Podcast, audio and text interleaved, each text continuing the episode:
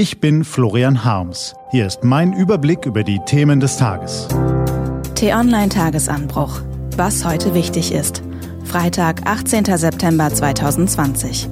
Respekt für Politiker, das Corona-Hilfspaket und Start der US-Wahl. Gelesen von Anja Bolle.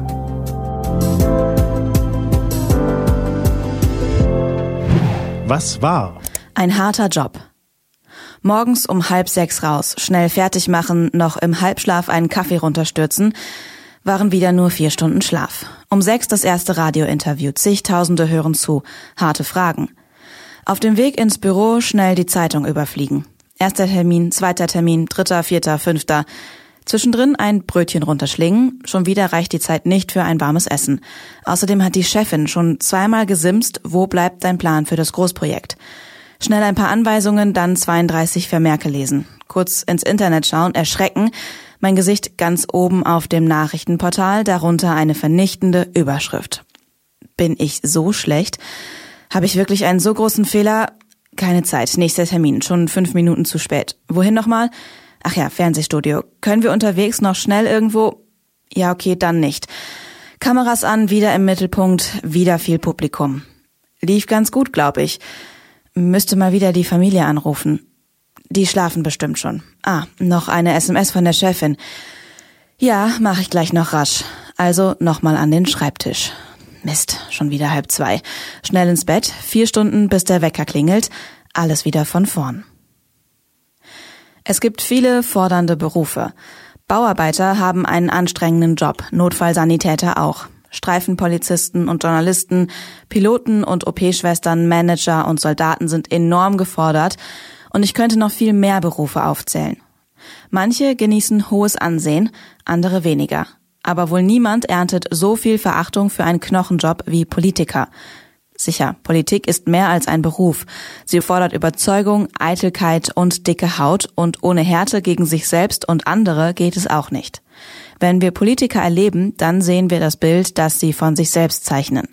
Zur Wahrheit gehört aber auch die Rückseite des Bildes, die Angst und die Einsamkeit, die Machtkämpfe und die Niederlagen.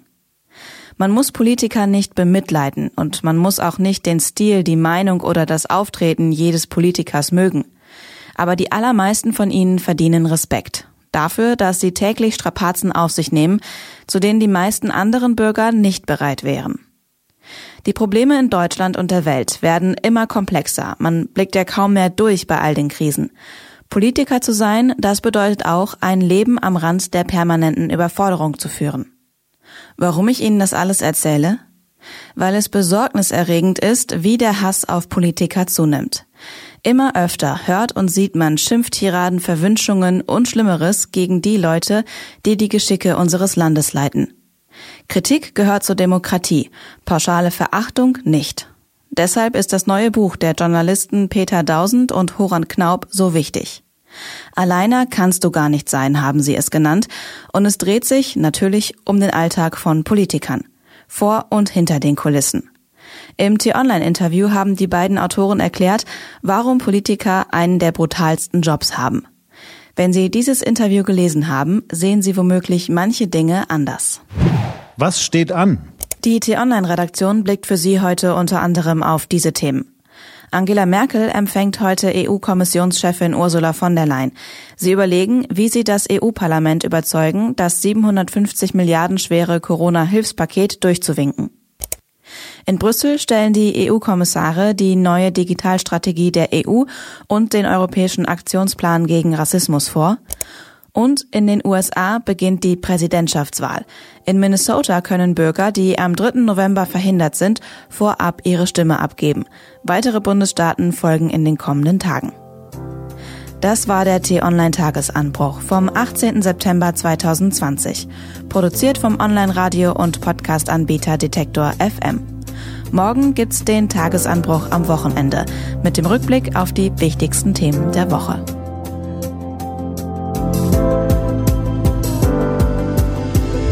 Ich wünsche Ihnen einen frohen Freitag und dann ein schönes Wochenende. Ihr Florian Harms.